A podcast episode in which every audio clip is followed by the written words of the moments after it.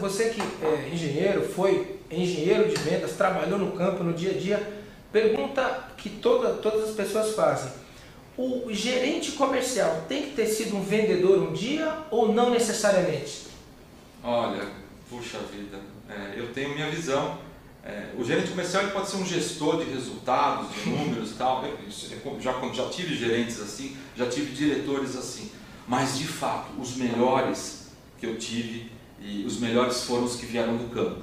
Então, que eles passaram pelo que eu passei, passaram pelo que eu, pela equipe estava passando, eles sabiam as dificuldades, as artimanhas, eles sabiam tudo isso aí. Então eram os caras mais capacitados, sim. Eram as pessoas que tinham essas características de terem passado pelo campo. Agora, pode acontecer ter um gestor bom de números, eu não estou é, é, fechando a possibilidade, pode até ser. Mas a minha, a minha preferência é de alguém que venha de fato do mercado, que venha de fato do chão mesmo, que tenha passado por aqui. Então, tio, a gente está chegando no finalzinho do programa. Prazer. Quero agradecer realmente a sua participação, a sua presença. Uma das melhores entrevistas que nós tivemos aqui no programa. Uau, né? que delícia ouvir isso. Eu estou aqui sentindo aqui a empatia com, com o Dil, né? E espero ter você outras oportunidades. Vai ser um prazer. Conta comigo que eu volto com o maior prazer do